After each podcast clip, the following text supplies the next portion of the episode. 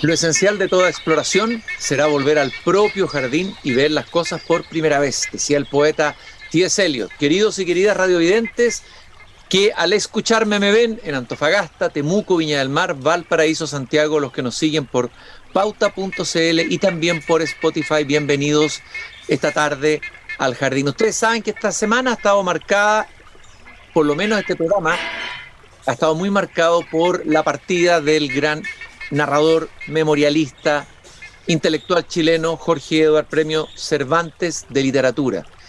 Y quiero partir leyendo un fragmento breve, muy cortito, de uno de los bellos libros de Jorge Edwards, La muerte de Montaigne, donde dice sobre Montaigne, Edwards, el señor tomaba partido, pero no pensaba como hombre de partido, juzgaba las cosas por sus méritos propios sin el menor ánimo de favorecer a uno u otro bando.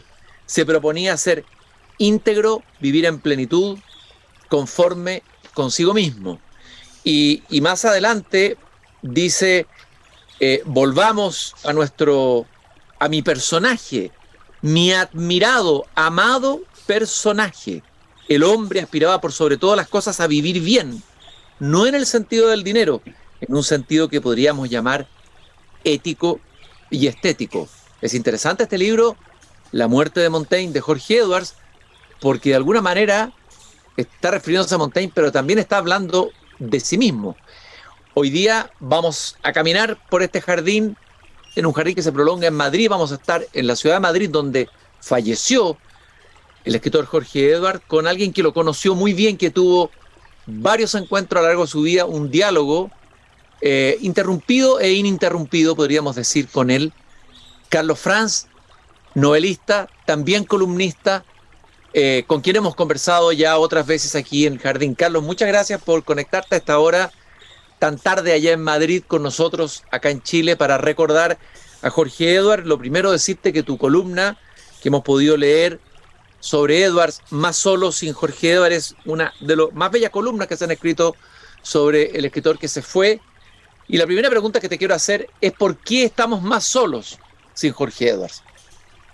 Hola, querido Cristian. Gracias por invitarme de nuevo a tu jardín. Eh, efectivamente estoy en Madrid, aquí son las 11 de la noche, lo cual para Madrid no es nada de tarde, sino que más bien está empezando la noche, así que encantado de, pasear contigo a estas horas. Eh, sí, bueno, una pena la, la muerte de Jorge, que no por previsible, toda la, todos vamos a morir, pero además él estaba eh, últimamente ya muy viejo, tenía 91 años, en fin.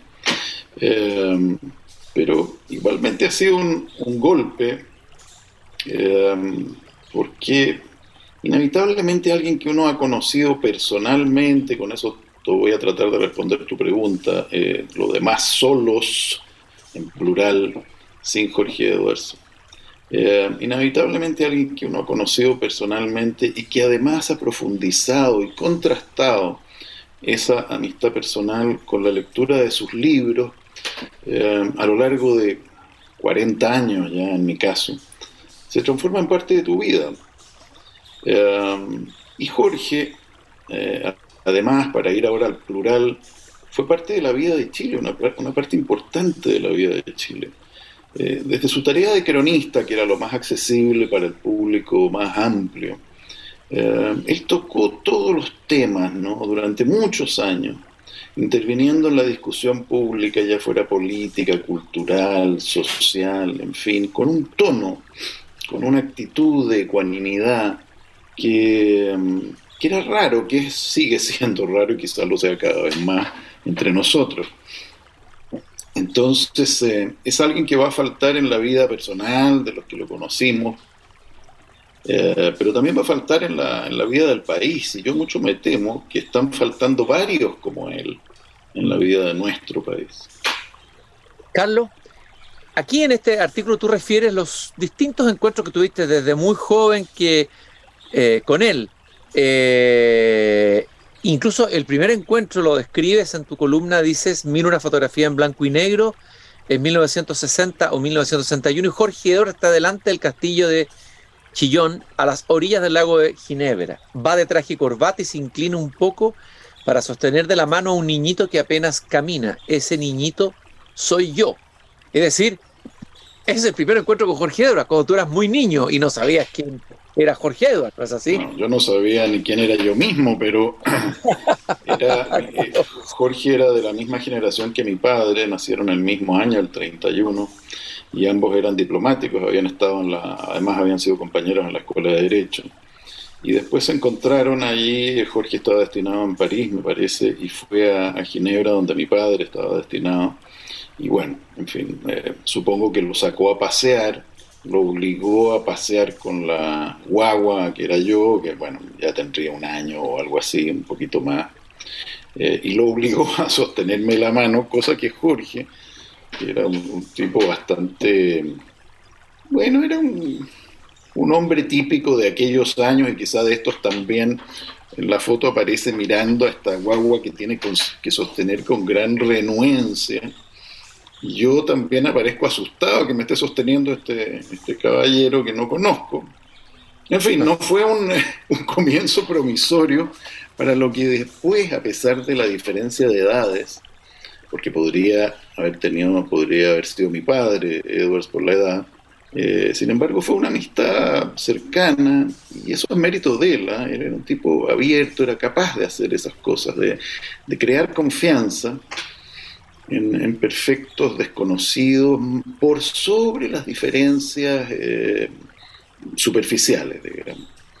Este era un, un, gran mérito y era un mérito de su curiosidad, y, es algo que contrasta con una imagen que mucha gente tuvo de él como de alguien, por otra parte, eh, poco soberbio, ¿no? Es muy raro eso, pero yo diría, lo digo en esa, en esa columna, que eh, Jorge no fue una persona sencilla. Yo creo que cualquier ser humano observado atentamente, no es sencillo, no es simple. Pero especialmente no lo son los artistas, y Jorge era un artista verdadero, un escritor verdadero, donde convivían varias personas en un mismo envoltorio. Oye, eh, eh, Carlos, ¿y tu encuentro literario con, con Jorge Edwards? ¿Dónde dialogas tú más o te encuentras más con cuál Edwards? Hay un Edwards más memorialista, tú dijiste cronista, la ficción, la autoficción. ¿Cuál es el Edward que te interesa más, te ha interesado más y te ha estimulado incluso más a ti como, como escritor y como lector? Mira, a mí me ha gustado harto en general la obra de Edwards. Creo que sus crónicas, me encantaba leerlas. Muchas veces estaba en desacuerdo y no sé qué, pero me encantaba leerlas. Me gustaba el tono conversacional, eh, llano, con el cual comunicaba a veces eh, pensamientos muy sutiles, muy bien expresados.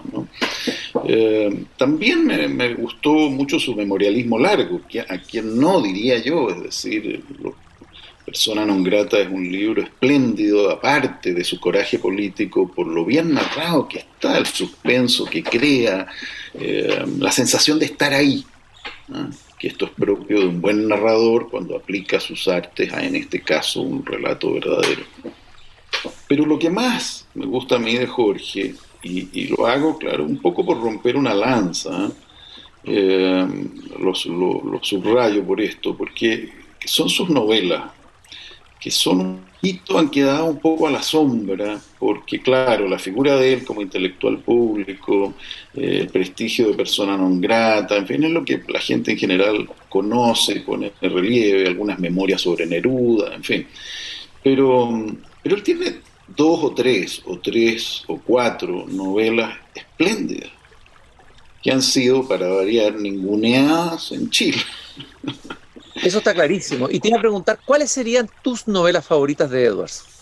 Brevemente y para despertar el apetito el que nos está escuchando, para que lo leamos, porque se habla, se habla sobre pero no lo leemos. Sí. Bueno, yo creo que, a ver, hay una novela breve sobre los celos que ocurre en París, que se llama El origen del mundo, que es una estupenda introducción para quien no haya leído nada de, de Edwards o haya leído algo y, se haya dicho no, no, no, me gusta. Porque hay libros de, Jorge Malo. Eh, yo no soy un, devoto, lo que soy es un, lector entusiasta de lo que realmente me parece bien. Eh, El origen del mundo es una estupenda novela de, celos, de erotismo, en fin, está muy bien hecho. Pero luego pasa algo muy raro, eh, que es muy infrecuente de encontrar. Es un autor que ya con 70 años, es decir, en los primeros años de, este siglo, del 2000 en adelante, empieza a producir dos o tres novelas magníficas. El inútil de la, de la familia, que es una novela sobre su tío, digámoslo así. Joaquín Joaquín claro. Sí, tío abuelo, me parece que era. Eh, es, una, es una reflexión sobre la vocación literaria y artística en general. ¿eh? Eh, magníficamente bien hecha, con unas reconstrucciones del Chile, del Valparaíso antiguo, del Santiago de los años 30, 40, um, y con un juego de perspectivas en que él se pone en la piel de este tío abuelo, se sale de ahí, lo mira desde su perspectiva, lo mira desde afuera, muy bien hecho, que demuestra maestría realmente. Y luego hay una novela un poco más difícil de leer, pero que el que lo que lo haga se verá recompensado, que es la casa de Dostoyevsky. Eh, yo creo que en Chile, eh, o entre los narradores chilenos, los que mejor han tratado la eh, vocación poética con toda su complejidad han sido Roberto Bolaño y, Jorge Edwards. Y, eso es la casa de Dostoyevsky, un relato cuyo protagonista es el poeta, es decir, mm. explícitamente trata como de asumir la condición eh, dolida de aquel que está atravesado por la inspiración poética y que la inspiración poética determina su existencia. Eh, um, pero que también es una novela en clave sobre tu tío Enrique Lin, ¿no? Eh, una visión de él, de Edward, sobre, sobre, sobre Lin, del cual fue amigo y con el que tuvo bueno, pero lo que importa aquí es otra cosa. Lo que importa es que hay una increíble comprensión, a mi juicio, o al menos lo hace verosímil, hace verosímil una comprensión, una intuición de lo que es la vocación poética.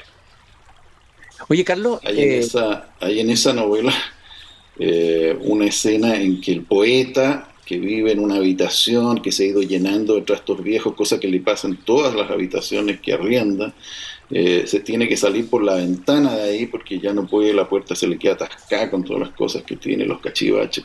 Entonces se va y queda en determinado momento como eh, con un pie adentro y otro pie afuera y que no logra salir bien, ¿no? A mí me parece magnífico eso como imagen de del poeta con un pie adentro y otro afuera, entre el desorden que representa esa habitación, que es el, caos del cual surge la poesía, eh, ese, ese, desorden necesario para la poesía, y la libertad, el querer huir de eso y salir al mundo, a la vida, en fin. Es interesante esto que en esas novelas que son también a veces una mezcla, algunas más de autoficción, como la de Joaquín Barbello, él se preocupa por otras figuras, entra en otros, pero al hablar de otros habla de algo de sí mismo. O sea, Joaquín Eduardo Bello, bueno, tiene una sobre Toesca, y la de Montaigne, que a mí también me pareció muy buena que partí leyéndola al comienzo, y partí leyendo a Montaigne porque me parece que él encuentra ahí un referente que Eduardo tiene mucho que ver con él. Eh, eh, eh, este Montaigne que le da una libertad al, pensamiento, al ensayo de divagar, de vagar, y que tiene que ver un poco con esta escritura, esta libertad incluso oral que yo siento que fue ganando la escritura de Edwards a través de los años. No sé qué te parece a ti de, ir zigzagueando, vagando, flaneando, con mucha libertad. ¿Ah? Sí, bueno, en, otro texto que apareció ahora en estos días, eh, con motivo de la muerte de, Jorge, un texto que publicó Artes y Letras, hago exactamente esa reflexión, eh, trato de seguir, de mostrar cómo la prosa de Edward se fue aireando, se fue llenando de... se fue haciendo cada vez más similar a una respiración, y a una respiración eh, confiada, ¿no? de alguien que se siente a gusto eh, escribiendo y contando. Eh, en La muerte de Montaigne es un libro que me gusta mucho, pero creo que tiene un problema que hay que hacer la advertencia. se presenta como una novela. Los editores, me parece a mí, lo presentaron como una novela, pero no es una novela, eso es una como mucho tal vez sería una biografía novelada y más bien un ensayo con ciertos recursos de la novela. Mm. Eh, la, peripecia, digamos, ficcional es muy escasa y es más que nada un relato de el escritor Edwards que va a la torre de Montaigne, no logra entrar a la torre de Montaigne, pero está leyendo y empieza a contar la historia de Montaigne para atrás, en fin. Ahora, en esa en ese ensayo con recursos de novela, hay una página que eh, dedica a Jorge a su eh, entierro, su propio entierro. Él desearía, dice, ser enterrado en el cementerio de Zapallar, frente al mar, en fin. Pero dice, desgraciadamente, como he sido un ateo toda mi vida, seguramente el párroco de Zapallar, porque es un cementerio parroquial, no me va a dejar eh, que me entierren ahí. Y en el fondo la página es una especie de petición, un ruego que le hace a través de ese libro Edwards al párroco para que le dé permiso de descansar ahí. ¿Por qué recuerdo esto yo? Porque claro, ahora que murió él hace unos pocos días, pensaba yo en que habría que hacerle caso a esta última voluntad del escritor.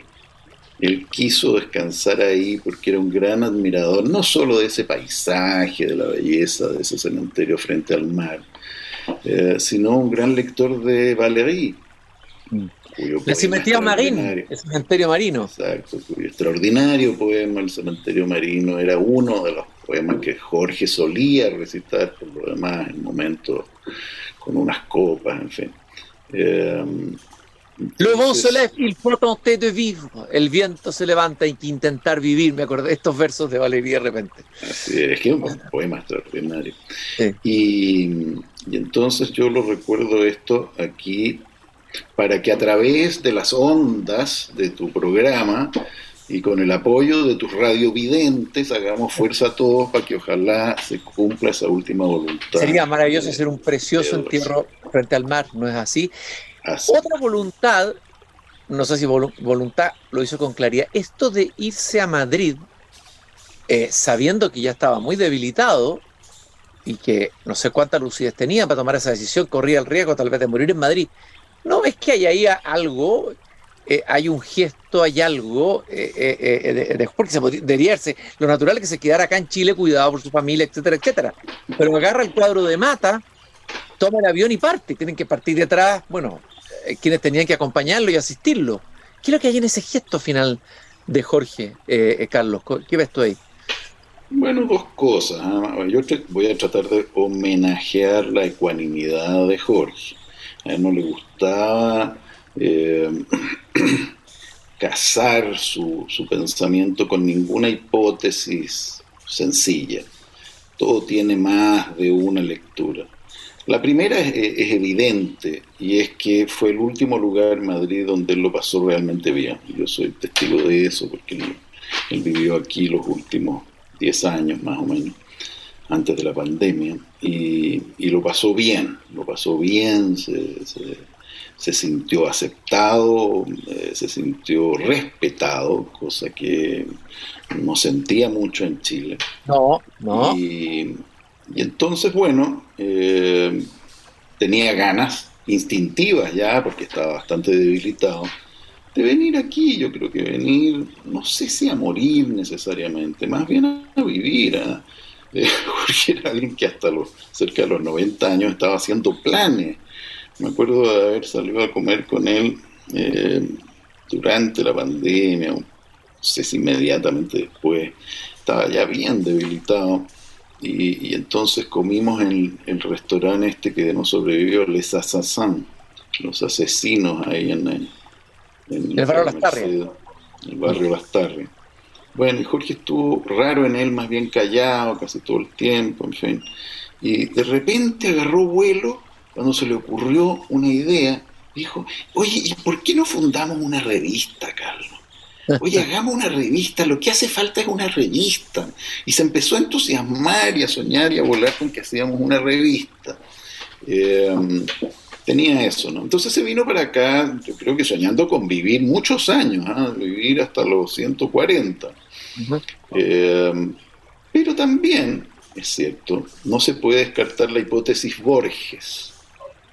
Eh, y yo creo que él no descartaba la hipótesis Borges. Borges, como sabemos, se fue a morir a eh, Ginebra, donde está enterrado, eh, en parte por una nostalgia de un lugar donde él había sido feliz cuando adolescente, donde había vivido y estudiado, pero en parte también, como lo dice su biógrafo Williamson, eh, para darle un portazo a Argentina.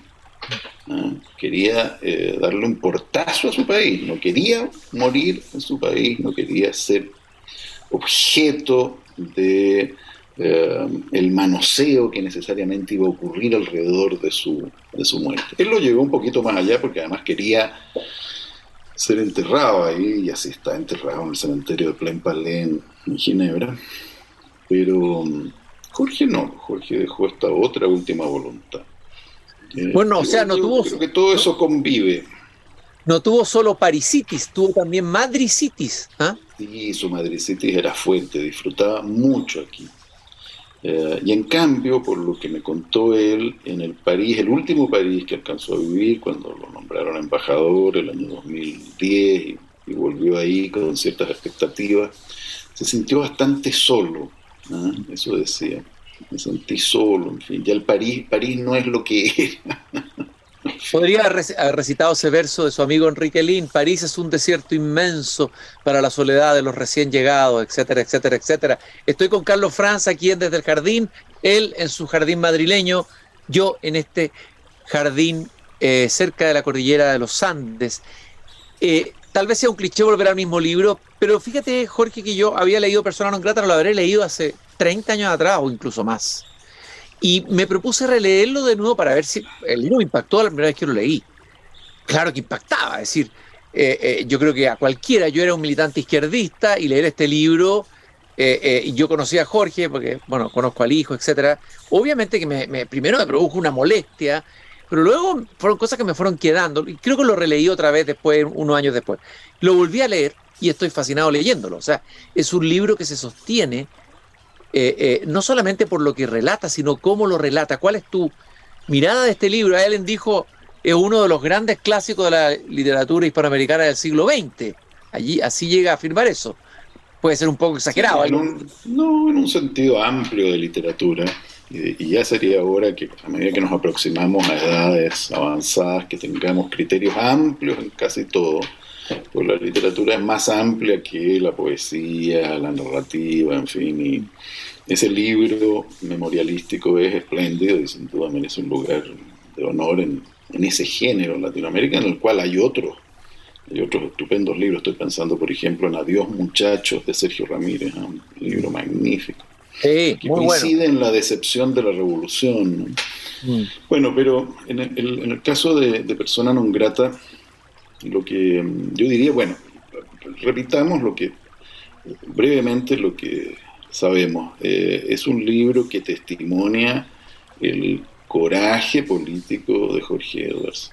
Ese libro se publica en Barcelona en diciembre del año 73. Él ha sido recién expulsado de la diplomacia por la dictadura chilena sabe que si publica ese libro va a ser expulsado de la comunidad literaria la tribu, de la e tribu. intelectual eh, mayormente o, casi unánimemente de izquierda y sin embargo se atreve y lo hace.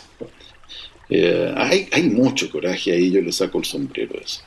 Eh, el libro además tiene un, eje central, porque hay muchas cosas que pasan en él, en esos tres, cuatro meses que pasó en La Habana, hay muchas cosas, pero hay una cosa que es central, que es el proceso por el cual eh, Eberto Padilla, que era como el poeta mimado de la revolución, al mismo tiempo enfant terrible, eh, va auto, digamos, eh, acorralándose porque habla demasiado en un momento en que todos los demás están empezando a callar o ya se han callado, él habla mucho. Eh, ese proceso, la manera en que se prepara lo que después va a ser el terrible eh, juicio, autodenuncia que hace Padilla frente a todos sus colegas escritores, en, La Habana, después de un mes preso por la inteligencia cubana, eh, es, eh, es un eje que, que, yo creo que hasta el día de hoy dice mucho de, de la historia viva de, de, la política latinoamericana y que seguimos padeciendo. ¿ah? bastaba con saber eso para que pudiéramos desconfiar del rumbo que tomaba la revolución cubana e, y en general las izquierdas utópicas en, América Latina. Y sin embargo han tenido que pasar 40 años y todavía hay muchos que no eh, lo aceptan. Hoy día que empieza, a ponerse como de moda, hay algunos que empiezan a criticar a Cuba, pero un poquito tarde, ¿no? Entonces leer esto de Edward y mirarlo con distancia es, la verdad que es impresionante. Es decir, lo que tú dices, coraje, si, algo ha faltado a las figuras intelectuales, muchas latinoamericanas, ha sido ese coraje. Eh, a los políticos les ha faltado coraje, es un problema nacional y tal vez latinoamericano, no sé. Pero Jorge Evans lo tuvo sin hacer grandes alardes ni tampoco a su estilo y a su manera, con humor también, con una cierta distancia. ¿ah? Sí, lo tuvo y, en fin. Pero el libro es otras cosas además, ¿no? Eh, es un libro en el que muestra cómo una eh, sociedad, en este caso una comunidad dentro de una sociedad que es la comunidad literaria, artística, eh, va implosionando, va cerrándose sobre sí misma, se van callando eh, y se van musteando los talentos, producto de una disciplina social, política, que por un momento se presenta como eh, imprescindible si es que queremos ser buenos revolucionarios. Tenemos que agachar el mono, quedarnos callados o cantarlo a la revolución. Eh, y eso mata la inspiración de los poetas, de los artistas y a la larga mataría la inspiración de la propia sociedad cubana. ¿no? Eh, hay a todo esto, y otro, otro mensajito que paso yo, hay circulando por ahí, y pronto supongo empezará a aparecer en, en salas de cine, aquí por allá, un documental extraordinario en donde aparece todo el juicio o esta auto, perdón, este auto condena de Eberto Padilla, que fue grabado, filmado por la seguridad del Estado cubano. Eh, con una producción importante, dos cámaras están filmando desde dos ángulos distintos al poeta que se está autoacusando durante dos horas, desde las nueve de la noche hasta las once y media más o menos, eh, termina bañado en sudor, en fin, dice las cosas más horribles de sí mismo y después acusa a sus amigos, todos cabizbajos delante de él y los apunta con el dedo y le dice, tú pasa, ven acá, di que es verdad lo que estoy diciendo, ¿te acuerdas tú cuando hablábamos mal de la revolución? No, no, qué Pero lo extraordinario es que había un documento fílmico que ha salido clandestinamente de Cuba hace relativamente poco tiempo y que empieza a circular y que yo espero termine de abrirle los ojos a... Eh, bueno. Eso, eso debiera llevar a Netflix o a HBO LE para que lo vean quienes tienen que verlo. Quiero cerrar, fíjate, también es interesante leer los dos tomos de memoria que alcanzó a escribir, el último me parece que quedó incompleto, eh, y entre ellos el segundo, Esclavos de la Memoria, que fue por el que Jorge Eduardo estuvo aquí en de la consigna. Esclavos de la consigna, perdón. Eh, eh, que estuvo acá Jorge Eduardo en el jardín. Quiero leer cuando él recuerda eh, esa época de euforia, recuerda que estaba en Princeton y que desfilaban una cantidad de revolucionarios por un departamento, un profesor, donde también iba. y él dice, solemnes propósitos, rimbombantes discursos, ilusiones defraudadas. Suponemos que todos esos cambios eran necesarios, pero comprobamos que los cambios apresurados, mal hechos, sin admitir la corrección, la crítica, aplicados con obsesiones ideológicas excluyentes, tienen consecuencias mucho peores, más regresivas que las previstas.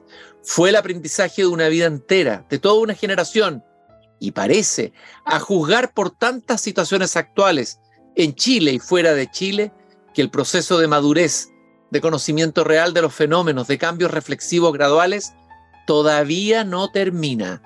Nos emborrachamos de consignas con facilidad y nos convertimos en esclavos de ella.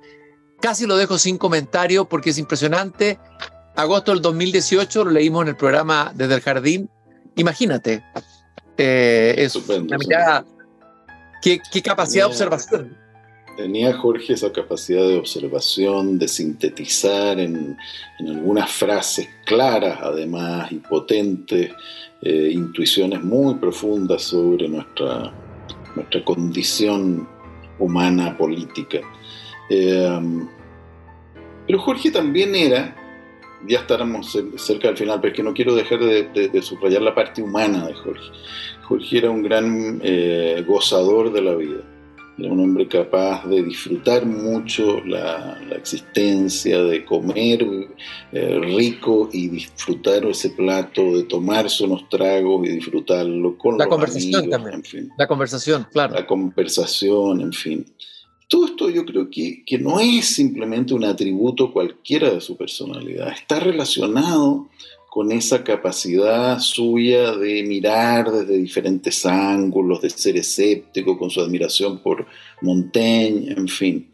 Porque en el fondo lo que yo digo, creo que no sé en dónde, en qué ensayo lo escribí por ahí, es lo que el escepticismo racional niega, lo afirman los sentidos. ¿Ah? Esto es una manera como de decir, mire, el mundo es muy duro y las ilusiones que tuvimos no resultaron y a menudo nos traicionan nuestros mejores, nuestros mejores sueños. Pero los sentidos, la capacidad de gozar, de ser feliz, de estar junto a los amigos, pueden compensarnos. ¿ah?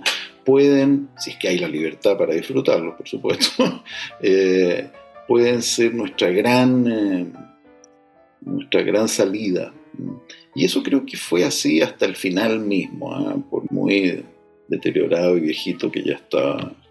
por, eso, bueno, por eso tú y, un grupo de amigos, tú lo cuentas ahí en tu columna, levantaron una copa, no sé de qué, de vino, de brandy, no sé, y celebraron junto al cuerpo de Edwards en su departamento. Es lo que habría que hacer ahora, descorchar una botella de un buen vino, un buen Chianti si estamos en Italia, un buen eh, Malbec acá, un buen coñac en España y celebrar por Jorge Edwards, brindar por él, brindar por su libertad eh, y leerlo, desde luego. Es la mejor manera de eh, evitar dos males que están hoy día tan eh, presentes en Chile, uno más atávico y otro más reciente, el ninguneo y la cancelación.